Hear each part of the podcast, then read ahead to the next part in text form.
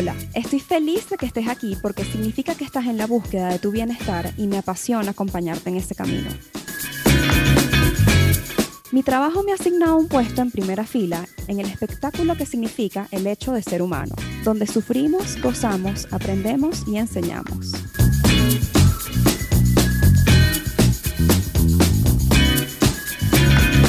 Un espacio dedicado a normalizar la salud mental, donde converso aquellas cosas que yo también en algún momento he necesitado escuchar. Te hablo un poco desde mi academia y mi experiencia, pero sobre todo desde mi propio trayecto personal en terapia. Yo soy Ariana Sánchez, alias Ariana con doble N. Soy psicóloga y promotora de bienestar y este podcast no es terapia.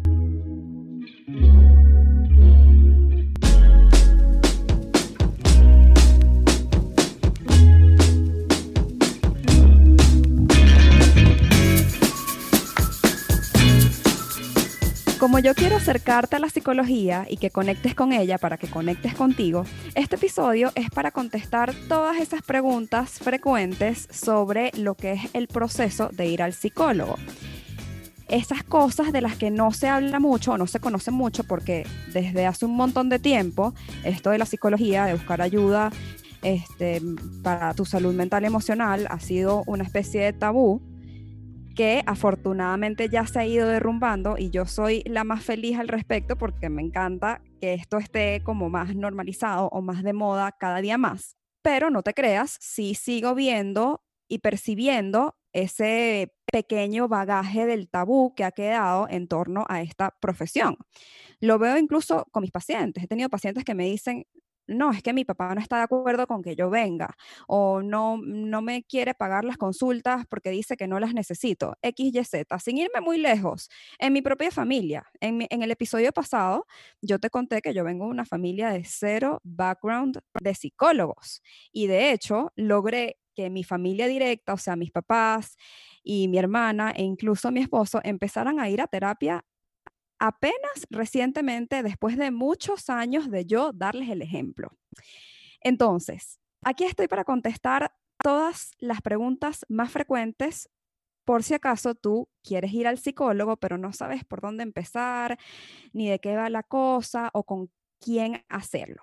Entonces, número uno, pregunta, pregunta número uno.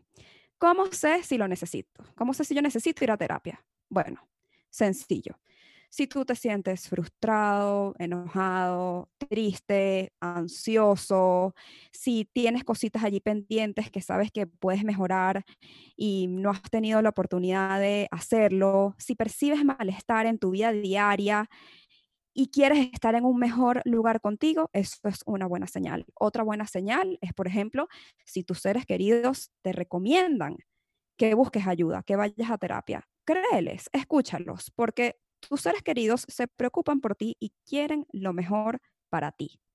Ojo, hago un pequeño disclaimer. A terapia no va el que tiene problemas, porque problemas tenemos todos, todos, en mayúscula. A terapia va quienes quieren trabajar en sus problemas para mejorarlos. Te recuerdo que la evolución y el crecimiento personal no son para quienes lo necesitan, todos los necesitamos, el mundo lo necesita. Es para quienes de verdad lo desean. Número dos, ¿cómo hago para conseguir un psicólogo? No sé con quién ir. Estamos en el 2020, busca en las redes, busca en internet, métete en Google, tipea psicólogos en la ciudad en la que te encuentres. Busca en LinkedIn, en Instagram, pregúntale a tus conocidos si tienes amigos o familiares pertenecientes al gremio, pídeles que te recomienden con alguien de su confianza. Y si no, de verdad, eh, el Internet y las redes sociales no fallan, así que no tienes excusa. Tercera pregunta frecuente. ¿Es mejor online o presencial? Esta pregunta ahorita es súper importante porque estamos en la era digital y ahorita en pandemia, en tiempos de pandemia, pues más todavía. Entonces, ¿cuál de los dos formatos es mejor? La respuesta es que eso no depende del formato. Depende de ti y de lo que tú quieras, de tus preferencias. ¿Cómo sé que es independiente en la eficacia del formato? Pues porque esto ya ha sido investigado y comprobado empíricamente a través de varios estudios, entre ellos te puedo nombrar uno de Barak y aliados en el 2008, en el que comprobaron que la efectividad de las intervenciones psicoterapéuticas a través del Internet son igual de efectivas que aquellas que se llevan a cabo en persona. Y cabe destacar que en este estudio en particular que te estoy mencionando, esto fue probado con distintos tipos de motivos de consulta, distintos tipos de problemas, desde adicciones hasta trastornos de ansiedad y depresión. Y hablando de depresión, particularmente hay otro estudio del 2009 de Anderson y aliados en donde se estudió particularmente el tema de la depresión y su evolución a través de eh, el tratamiento psicológico utilizando el Internet y las plataformas computarizadas. Y lo que arrojaron los resultados es que era perfectamente factible y que estas intervenciones utilizando plataformas computarizadas y el Internet tenían la misma eficacia que em, el tratamiento presencial. Sí es cierto que hay algo muy chévere y muy rico del espacio presencial y al mismo tiempo la verdad es que el virtual termina siendo casi que más práctico e incluso más económico, y no necesariamente económico a nivel monetario, sino que más económico a nivel de tiempo, porque no, no tienes que invertir tiempo trasladándote al consultorio de tu especialista, no tienes, digamos, que meterte a bañar y arreglarte para tomar tu consulta, tu sesión, entonces termina siendo más práctico y pues más económico en, tiempo, en términos de tiempo. Otra pregunta frecuente. Número cuatro. ¿Qué corriente es mejor para mí? Me preguntan muchísimo, sobre todo en el Instagram, que por cierto no he nombrado en episodios anteriores y estoy escuchando el feedback que me han dado hasta ahora. Mi Instagram es arroba ariana con doble N, literalmente ariana con doble N. Ok, retomamos la pregunta número cuatro. ¿Qué corriente es mejor para mí? No sé si para lo que a mí me pasa en particular se necesita una especialidad específica, valga la redundancia allí, de la psicología. Mira, la respuesta que te doy es que no necesitas una especialidad particular para tratar aquello que te pasa. No es tan importante a qué especialidad pertenezca el psicólogo que, consigas y con el que decidas trabajar. Lo más importante son dos cosas, dos palabras que empiezan por R, rapport y resultados. Uno, rapport, es aquella conexión que estableces con tu psicólogo, con tu profesional con tu terapeuta. Es muy importante que haya buena conexión y que la relación funcione para que el tratamiento dé resultados, ¿ok?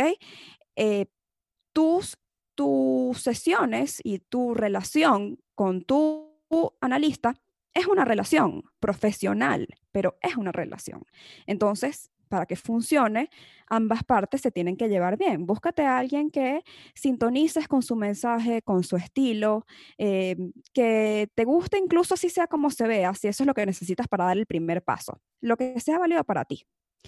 Y resultados. Siempre que hayas empezado tu tratamiento y veas que con el paso de las semanas, de los meses, te sientes mejor, eso es lo que realmente más importa.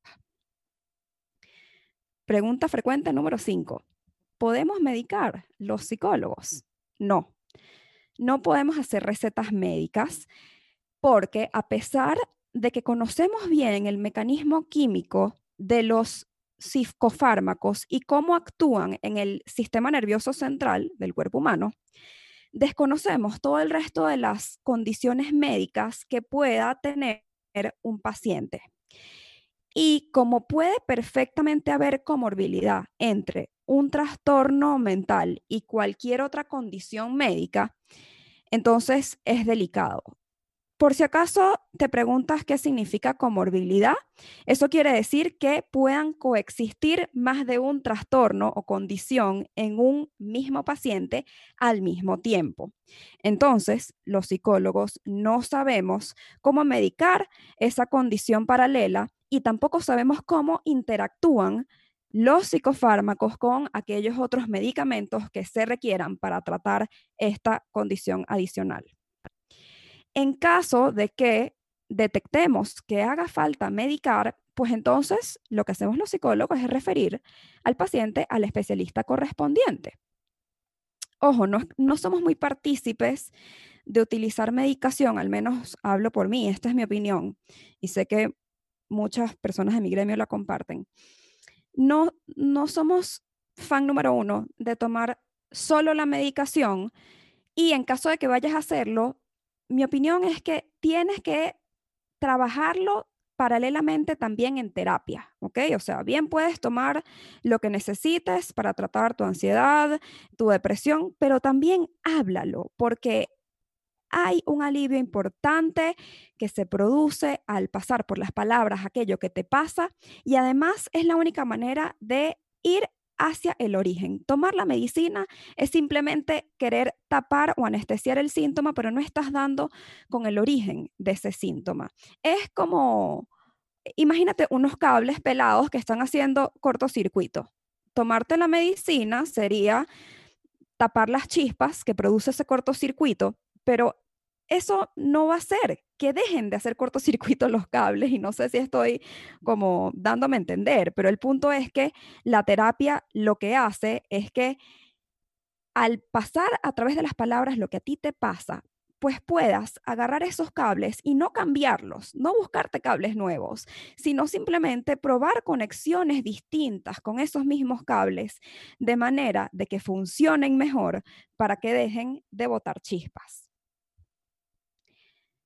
Pregunta número 6. Los psicólogos vamos al psicólogo. ¿Cómo es eso? 100%. Un buen psicólogo es también un buen paciente y pasa por su propio proceso terapéutico. ¿Por qué? Bueno, porque también somos personas con nuestros rollos, con nuestras vivencias, sufrimos igual que todos los demás y somos incapaces de ver en nosotros mismos cosas distintas de las que ya vemos porque estamos sesgados. Entonces, tiene que venir otra persona con unos ojos frescos em, a ofrecer un punto de vista un poco más objetivo dentro de lo subjetiva que pueda ser esta profesión. Entonces, es importante que nosotros también llevemos nuestro propio proceso a nuestra propia terapia. Además, es lo éticamente correcto, ya que colabora con el hecho de que nuestros temas personales no empañen nuestro trabajo como profesionales con nuestros pacientes. Siete. Esta es una clásica, clásica. ¿Cuánto tiempo dura el trabajo terapéutico? ¿Cuántas sesiones necesito? ¿Cómo cuánto crees tú? Mira, ¿será que de repente tú crees que en un mes dos meses, mira, no hay respuesta. O sea, cada caso es único y particular, irrepetible, no hay forma de predecirlo. No conozco a nadie que te garantice un número de sesiones y es más, hacerlo es poco profesional. Ningún colega conozco que pueda decirte, no, mira, tranquilo, en un mes estás listo. Yo no puedo. Entonces, mm, la verdad es que no hay respuesta para esa pregunta. Lo que sí te puedo decir es que requiere compromiso, requiere constancia y además está claro que es una responsabilidad compartida entre psicólogo y entre cliente, paciente, como lo quieras ver. No es solo trabajo de tu psicólogo, ¿ok? El más experto en lo que a ti te pasa eres tú. Tu psicólogo está allí para ayudarte, para guiarte, para mostrarte cosas distintas. Em, no te pongas un tiempo específico porque eso puede variar, no vas a conseguir una respuesta. 8. ¿Cómo es una consulta psicológica? ¿Cuál es el proceso para tu primera consulta? Esto por si acaso nunca has tenido la experiencia de ir al psicólogo. Si no sabes por dónde empezar, aquí estoy para salvarte la vida. Te voy a contar más o menos cómo es el proceso, en líneas generales, porque ya eso después va a variar un poco de acuerdo al estilo de cada profesional, pero en líneas generales lo que ocurre es que primero buscas la persona con la que deseas trabajar, y estableces un primer contacto en donde manifiestes si quieres tu motivo de consulta o pues que quieres asistir a consulta. Ese psicólogo te debe enviar toda la información pertinente en relación a su forma de trabajo. Luego se procede a pautar el espacio, es decir, el día y la hora y la plataforma que se va a utilizar en caso de ser en formato virtual o el lugar de encuentro en caso de que sea presencial. Y bueno, se acuerda el espacio eh, entre ambas partes de acuerdo a sus posibilidades. Se agenda la primera consulta y entonces llegas allí. Qué nervios, qué digo, qué hago, qué no hago. Mira, lo primero que tiene sentido que hagas es pues decirle al psicólogo qué haces allí. Al menos esa es la pregunta que yo hago en toda primera consulta. ¿Qué te trae por aquí? échale tu cuento, dile tu motivo. El psicólogo va a también hacerte preguntas con base en tu discurso, es decir, lo que tú le estás diciendo, y con base en la información que considere necesaria obtener. Cuéntale, esa información es confidencial entre tú y tu terapeuta. Después, el psicólogo, si es la primera vez, pues seguramente te dirá su nombre, su especialidad, eh, un poco sobre su experiencia y su formación académica. Las primeras consultas, te adelanto, siempre son de prueba, por allí más o menos las primeras cuatro, o sea, más o menos el primer mes es, eh, se están conociendo, están eh, viendo cómo se llevan, el psicólogo está recabando información sobre ti para poder armar tu caso y pues mm, armar un poco el tratamiento y pues ya después lo que viene es la continuación de ese tratamiento que como te comento hay que darle mm, compromiso y constancia para obtener resultados. La pregunta número nueve me la hicieron hace poco en un Topical Tuesday en Instagram y me pareció súper interesante porque no es que es una pregunta frecuente o no es que me la hacen a cada rato, pero la leí, me sentí súper identificada porque creo que esto es algo que a todos nos pasa. Entonces, la pregunta decía algo así como, ¿es normal que a veces uno no le quiera contar a su terapeuta algunas cosas? Me encantó. Y obviamente es súper normal tu inconsciente se resiste. Ah, otra pregunta asociada. ¿Es normal que a veces no quiera ir a mi sesión, que me invente la excusa que sea para faltar? Sí, súper, súper normal. Eso lo que significa es que estás en un momento de tu tratamiento un poco delicado o cuando no le quieres contar algo, lo que significa es que es un tema sensible para ti. Y con más razón, en ese caso, te animo a que lo hables. Fíjate, es una defensa el hecho de que tú no quieras contar lo que te pasa por X, Y, Z, porque tú y tu sistema psíquico están estructurados con una cantidad de defensas que tienen precisamente la función de protegerte de que tú te pongas en contacto con eso que te genera malestar. Es como si tú tuvieses un ejército que sale a batallar cuando tú estás allí a punto de entrar en contacto con algo que te cae mal, que te choca. Sale tu ejército corriendo a defenderte. Tú tienes esa cantidad de defensas en tu sistema psíquico. Y bueno, es normal que te resistas. Al respecto, Freud decía que tú siempre puedes llevar tu espacio terapéutico el tema que tú quieras, en el ritmo que tú quieras. Pero mientras más te retrases en contar en tu espacio de trabajo aquello que más te está preocupando o que te da vergüenza o que te da pena o que te duele, entonces en esa misma medida más se va a retrasar tu cura. Sí, es difícil contar aquello que nos genera mucho sufrimiento, pero te aseguro que después de que lo hables y que lo trabajes, te vas a sentir mejor. Por ahí dicen que es mejor ponerse rojo una vez y no rosado mil veces. Décima pregunta. ¿Cuánto cuesta ir al psicólogo? Lo que te tenga que costar, hermano. lo que tenga que costar. Cada profesional le pone un precio a su tiempo.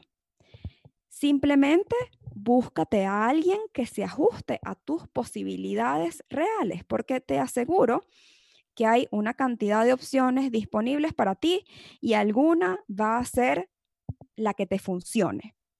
Entonces, busca algo que se adecue a ti, a tus posibilidades y haz la inversión, haz la inversión en ti, porque si te parece costoso a nivel de dinero, te aseguro que más costoso es vivir en sufrimiento.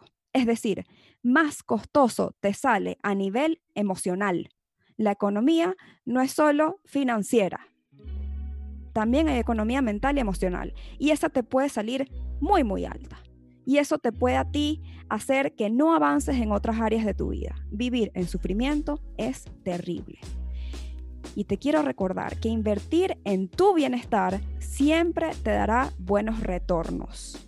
El hecho de que tú vayas al psicólogo me habla muy bien de ti. Estas fueron las 10 preguntas más frecuentes en cuanto a cómo es eso del el proceso para ir al psicólogo. Si te gustó, si te pareció útil esta información, compártela, envíasela a alguien que la pueda necesitar, suscríbete a mi canal por cual sea que sea la plataforma que utilizas. Encuéntrame en Instagram, ya te lo dije hace rato, pero te lo repito otra vez como arroba ariana con doble N. Y te comento que los nuevos episodios salen los días jueves. Así que si me escuchaste jueves, nos vemos el que viene. Bye.